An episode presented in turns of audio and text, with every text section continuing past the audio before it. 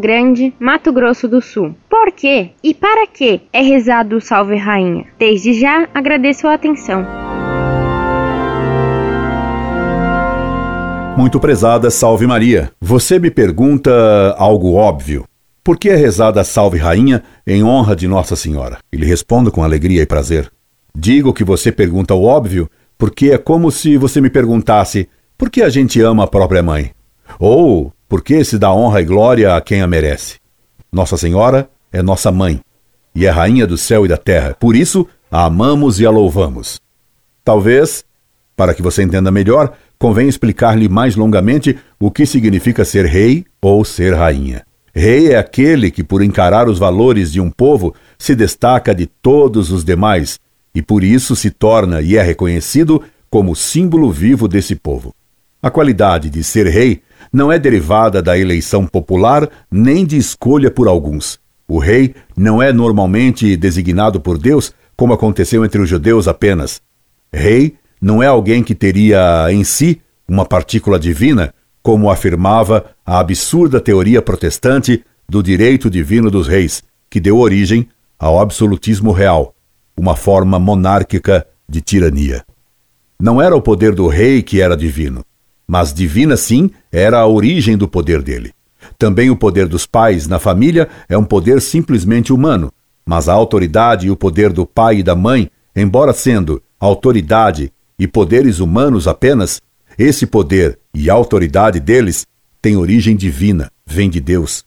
A qualidade de ser rei é algo que tem fundamento no próprio ser humano, daquele que é rei. É qualidade concedida por Deus, mas qualidade humana, que tem origem a misericórdia divina. Não se elege o rei, assim como não se elege quem é o mais velho entre vários homens, ou o mais alto num grupo de pessoas. O rei é o líder natural de um povo. E isso, evidentemente, não significa que só possa existir a monarquia como forma de governo. A Igreja, como São Tomás e Aristóteles, ensina que podem existir três formas legítimas de governo. Primeira, a monarquia ou o governo de uma só pessoa.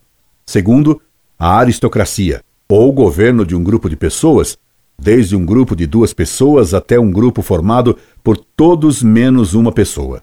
Terceira, finalmente a democracia, que é o governo de todos. Perdoe-me essa digressão da ordem política, mas eu a fiz para prevenir possíveis interpretações erradas. Reis, ou rainhas também, são os que então possuem as qualidades eminentes que os fazem símbolos e líderes naturais de um povo. No caso de Nossa Senhora, o título de rainha cabe de modo evidente. Chama-se de rainha a pessoa que é esposa ou mãe de um rei, ou ainda aquela mulher que reúne em si, em sua pessoa, as qualidades próprias de um soberano. Ora, Cristo, encarnação do Verbo de Deus, é Deus, como é também o homem por excelência. Por isso, Pilatos o apresentou ao povo judeu, dizendo: Ete homo, eis o homem. E Pilatos, como legítimo representante da maior autoridade humana daquele tempo, o imperador romano, reconheceu Jesus Cristo como rei dos judeus, ao mandar afixar na cruz o quirógrafo, no qual se lia: Jesus Nazarenos Rex Judeorum. Jesus Nazareno, rei dos judeus. E o próprio Cristo, quando Pilatos lhe perguntou: Tu és rei? Respondeu-lhe: Tu o disseste, reconhecendo que era rei. E Cristo era rei mesmo, pois era o herdeiro do rei Davi. Se os judeus não estivessem dominados pelos romanos, Jesus era o legítimo herdeiro do trono de Davi. Costuma-se salientar que Cristo foi um carpinteiro, mas infelizmente se esquece, ou se deixa no ouvido, o fato de que ele era também príncipe e o legítimo rei dos judeus. Se Cristo era rei, é lógico que se deve chamar sua mãe de rainha. E Maria foi também rainha por ser esposa do Espírito Santo, que, sendo Deus, é também rei do céu e da terra. Por isso também Nossa Senhora é rainha do céu e da terra, por ser a esposa de Deus Espírito Santo, e Mãe Santíssima do Verbo encarnado, o Filho de Deus, segunda pessoa da Santíssima Trindade. Nossa Senhora é rainha também porque Deus lhe deu todas as graças e todas as qualidades mais eminentes que um ser puramente humano possa ter. Dela se poderia dizer também: Ete mulher, eis a mulher, aquela de que Deus profetizou, cuja semente esmagaria a cabeça da serpente. Por essa razão, o anjo Gabriel disse dela ao saudá-la: Ave cheia de graça. Lucas capítulo 1, versículo 28. Repare minha cara que na Sagrada Escritura os anjos sempre são saudados pelos homens, visto que eles são seres superiores aos homens. Com Nossa Senhora, pela primeira e única vez, um anjo saúda um ser humano. E ele saúda Nossa Senhora, reconhecendo que ela lhe é superior por ter todas as graças de Deus, por estar plena da graça de Deus, já antes da encarnação do Verbo nela. Isto significa que Deus a criara com todas as graças possíveis a um simples ser humano. Portanto, Deus a fez concebida sem pecado original. Ela foi perfeitíssima desde o primeiro instante de seu ser. Ela foi mais do que a mulher tal qual saiu de Deus na manhã de seu esplendor original, como diz imprecisamente um poeta famoso, Paul Claudel, pois Maria não foi tal como Eva, mas muitíssimo mais perfeita do que Eva, incomparavelmente superior a Eva, quer do ponto de vista natural e mais ainda do ponto de vista sobrenatural. A Nossa Senhora cabe, pois, do modo o mais perfeito possível, o título de rainha. Sendo plena de graça, ela foi feita por Deus, então, a medianeira de todas as graças. Como prisma refrata a luz do sol em todas as suas cores, assim também Maria, a Virgem Mãe de Deus, foi feita tal qual um prisma divino para espalhar pelos homens todas as graças de Deus. Toda graça é de Cristo, mas nos vem por Maria, como o próprio Cristo, fonte de todas as graças, nos veio por meio de Maria. Ele é o único Salvador nosso, o único intermediário de necessidade absoluta entre Deus e nós, mas ele quis vir a nós por meio de Maria. Deste modo, explica São Luís de Montfort, no seu Tratado da Verdadeira Devoção a Nossa Senhora, Maria Santíssima é para nós uma intermediária de necessidade hipotética, isto é, tendo Deus querido utilizá-la como meio para se encarnar e vir até nós. Ela foi então necessária, porque Deus quis utilizá-la como meio. Ter devoção a Nossa Senhora, Mãe de Deus e Nossa Mãe, medianeira de todas as graças, é então necessário para nos salvarmos. Ela é a nossa mãe, porque assim como gerou em seu seio o Verbo de Deus encarnado, por obra do Espírito Santo, assim ela nos gera como filhos adotivos de Deus. Ela é nossa rainha porque possui, por obra de Deus, todas as qualidades e valores que um ser humano possa ter, e no grau mais eminente, ela é realmente rainha. Por ser superior aos anjos, não em natureza, mas em graça e santidade, ela é rainha dos anjos de Deus. Foi por isso que o arcanjo Gabriel a saudou reverentemente e não foi saudado por ela, porque cabe ao súdito cumprimentar quem lhe é superior e não o contrário. Maria é verdadeiramente a rainha dos anjos. Os grandes patriarcas da humanidade, Adão, Sete, Enoque, Noé, Abraão, Isaque e Jacó, são honrados por nós como nossos primeiros pais. Esta honra que damos a ele é dever nosso imposto pelo quarto mandamento da lei de Deus e por nossa gratidão. A eles devemos a vida e também seu exemplo de vida santa. Se devemos honra e gratidão a nossos pais, como não devemos honrar a Maria por meio da qual nos veio a vida sobrenatural trazida por Jesus Cristo, Filho de Deus e Filho de Maria?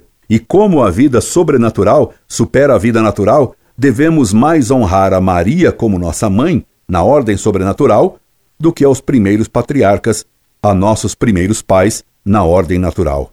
Mas todas as graças dadas aos patriarcas lhes foram concedidas em previsão dos futuros méritos de Cristo, também essas graças de Cristo foram dispensadas por meio de Maria. Portanto, Maria é com pleníssima razão chamada Rainha dos Patriarcas. A Santa Igreja intitula Maria ainda Rainha dos Profetas.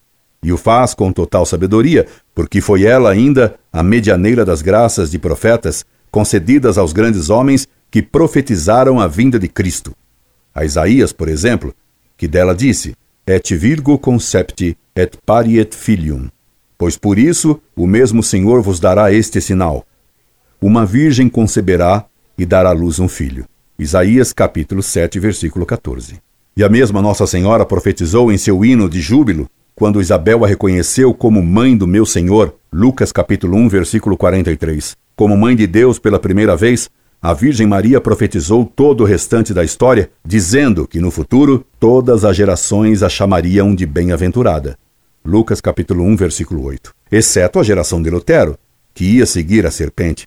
Por isso os protestantes não cantam a Salve Rainha, Por isso, eles estão excluídos das gerações profetizadas pela Virgem no Magnificat. Nossa Senhora é então, de fato, a rainha dos profetas. No mesmo modo, ela foi a rainha dos apóstolos, já que estava com eles nas bodas de Caná, no Calvário, e segundo a tradição, no cenáculo, quando eles receberam todos os dons do Espírito Santo. E São João a tomou em sua casa, depois que Cristo na cruz lhe recomendou que fizesse isso, pois que ele mesmo, do alto da cruz, a apresentou como mãe do seu apóstolo dileto e como mãe de todos os seus seguidores. Nossa Senhora foi também a pessoa que mais sofreu por Cristo, porque a dor é tanto maior quanto maior for o bem perdido.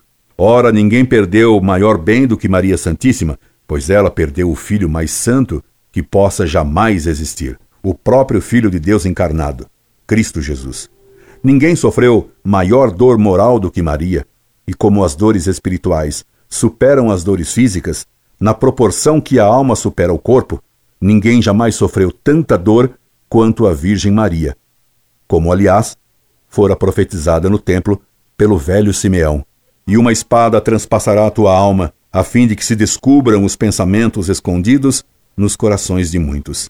Lucas capítulo 2, versículo 35. Maria sofreu para que as doutrinas secretas ocultas nos corações dos fariseus fossem reveladas ao mundo. Ela foi a rainha dos apóstolos e dos apologetas, desmascaradora dos hereges e dos hipócritas, rainha das virgens. Pelo que já foi dito, esse título cabe evidentemente a Nossa Senhora, que concebeu por obra do Espírito Santo e não por cooperação humana. A virgindade, coroa suprema da virtude e da pureza, é um dos florões mais belos da coroa de Nossa Senhora. Ninguém teve pureza maior do que ela. Por isso, ela é o modelo e a rainha de todas as virgens. Sem devoção a Maria Santíssima, ninguém permanece casto e puro. E como ela foi exímia de maneira incomparável em todas as virtudes, ela é também a rainha de todos os santos. Não sei se você conhece os versos de Dante em louvor de Nossa Senhora no último canto do seu Paraíso, terceira parte da Divina Comédia. São tão belos esses versos que não resisto e os copio e mal traduzo para você. Virgem Mãe, filha de teu filho, mais humilde e elevada que toda outra criatura, objetivo fixo da eterna sabedoria. Tu és aquela que a natureza humana enobreceste tanto que o seu Criador não desdenhou fazer-se sua feitura. Em teu seio se reacendeu o amor, por cujo ardor, na eterna paz do céu, germinou esta flor, formada pelos anjos e santos. Aqui, no céu, és face claríssima de caridade, e lá embaixo, entre os mortais, és de esperança fonte vivaz. Mulher, és tão grande e tanto vales, que quem quer graça e a ti não recorre, seu desejo quer voar sem ter asas. A tua bondade não socorre apenas a quem pede, mas muitas vezes, generosamente, ao pedir precede. Em ti, misericórdia, em ti, piedade, em ti, magnificência, em ti se reúne tudo quanto na criatura há de bondade. Dante Alighieri, A Divina Comédia Paradiso, capítulo 32, versículos de 1 a 21. A tradução literal e grosseira é minha. A Salve Rainha é uma oração belíssima e extremamente lógica. Ela começa pela invocação de Nossa Senhora, lembrando a ela quem ela é e o que ela é para nós: mãe, vida, doçura e esperança. Tudo isso ela é para nós. Ela que é realmente a mãe da misericórdia, pois que é a mãe de Cristo, Deus e misericórdia. Salve Rainha, mãe de misericórdia, vida, doçura e esperança nossa salve. A seguir, a oração lembra a Nossa Senhora qual é a nossa situação como descendentes de Eva, herdeiros do pecado original e de suas misérias. A ti clamamos, exilados filhos de Eva, a ti suspiramos, gemendo e chorando neste vale de lágrimas. Sendo ela nossa bondosíssima mãe, estando nós em tantas misérias, se conclui o raciocínio dizendo: Vós tudo podeis, e sois nossa mãe. Nós tudo precisamos e somos vossos filhos. Logo, ajudai-nos. Esse raciocínio, tão claro e tão pungente, é exposto pelas seguintes palavras da Salve Rainha: Eia, pois, advogada nossa, esses vossos olhos misericordiosos a nós volvei, e depois deste desterro, mostrai-nos Jesus, bendito fruto de vosso ventre. Pede-se, pois, que agora Nossa Senhora olhe por nós, e para que depois de nossa morte vejamos a Jesus no céu, isto é, que sejamos salvos. Finalmente, vem a conclusão da oração, que é uma nova saudação agradecida. Ó clemente, ó piedosa, ó doce sempre Virgem Maria. Consta que esta saudação final foi composta por São Bernardo de Claraval, em Espira, onde fora pregar a Segunda Cruzada. Nesse dia, ele fez muitíssimos milagres. Agradecido a Nossa Senhora, ao entrar na Catedral de Espira, São Bernardo concluiu o canto da Salve Rainha com essas três exclamações amorosas, ajoelhando-se ao cantar cada uma delas. Em latim, para formar corretamente o verso, São Bernardo cantou: Ó Clemens, ó Pia, ó Dulcis Maria. Esperando tê-la ajudada e a outros leitores do site Monfort, explicando-lhe o porquê da Salve Rainha, e em troca peço a você que, ao rezar essa belíssima oração, rogue a Deus que tenha pena de minha pobre alma. Incorde Jesus Semper, Orlando Fedeli.